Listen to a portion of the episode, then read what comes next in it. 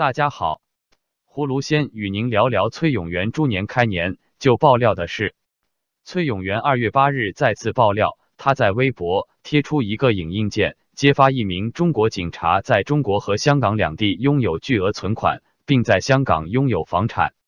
这个文件局部显示，一个香港汇丰银行账号存款余额为三千七百七十八万，在中国工商银行深圳支行的存款余额为一千六百八十七万。崔永元写道：“别吓着，这是一位国内警察在香港和大陆的存款，他在香港还有房产，请公安部刑侦局速查这个王八，因为他还不断受到重用。”只是这条消息在崔永元的微博上忽隐忽现。昨天，一名网民留言说这条消息丢了之后，贴图再度出现，但是今天又消失了。崔永元上次爆料是针对陕西千亿矿权案的卷宗在中国最高法院消失案。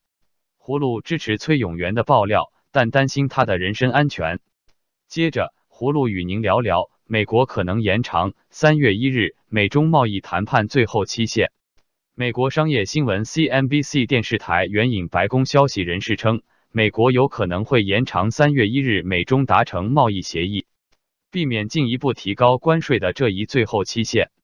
美国总统特朗普与中国国家主席习近平去年十二月在阿根廷会晤期间决定暂停加征关税，并在为期九十天的贸易磋商期内努力达成协议。这一磋商期将于三月一日截止。特朗普总统曾经表示，如果两国在截止日期前仍无法达成协议，美国将从三月二日开始把价值两千亿美元中国商品的关税从百分之十提升至百分之二十五。CNBC 电视台的记者卡福斯星期五说，白宫官员告诉他，特朗普总统虽然不会在三月一日前与中国国家主席习近平会面，但两人会通电话。这位白宫高级官员还说：“我不知道在截止日期三月一日前会发生什么。现在它还是有效的，但这是现在。它有可能会在电话交流后改变。如果美国认为双方的谈判取得了重大进展，美国有可能会延长这一截止日期。”曾在奥巴马政府时期任职美国财政部驻华代表的何麦克星期五也告诉记者，他认为美中贸易磋商期可能会延长。他认为中国可能不会做出足够的让步，而特朗普总统也很可能不太愿意在现阶段坚持提升关税税率的举措。葫芦希望川普总统和习近平主席能有良好的沟通解决贸易战，但达到美国提出的结构性改革要求似乎不可能。最后，葫芦与您聊聊特朗普与金正恩第二次峰会将在河内举行的事。特朗普星期二在做国情咨文演讲时。宣布将于本月二十七日和二十八日在越南与金正恩会面，但当时没有宣布峰会地点。据报道，美国曾考虑在海港城市岘港举行峰会。美军一九六五年从那里进入越南，但朝鲜方面选择河内。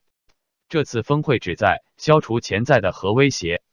特朗普和其政府官员曾表示，越南可作为朝鲜的范例。即从一个被国际社会孤立的共产党政权转变为蓬勃发展的经济。特朗普在晚间发出的推文中写道：“我的代表在一次富有成效的会议上商定了与金正恩第二次峰会的时间和日期。刚刚离开朝鲜，峰会将于二月二十七日和二十八日在越南河内举行。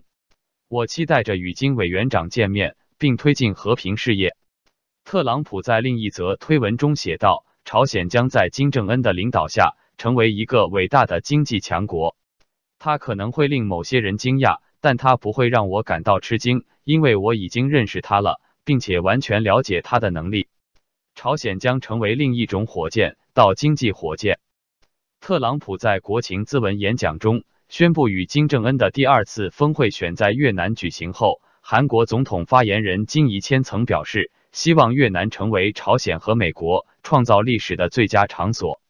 在美朝峰会即将召开之际，路透社首先报道了联合国的一份新的机密报告。该报告称，朝鲜正在努力确保其核能力和弹道导弹能力不会被军事打击摧毁。葫芦非常期待美朝峰会，但对于金正恩全面契合不抱希望。好了。今天就与您聊到这，明天见。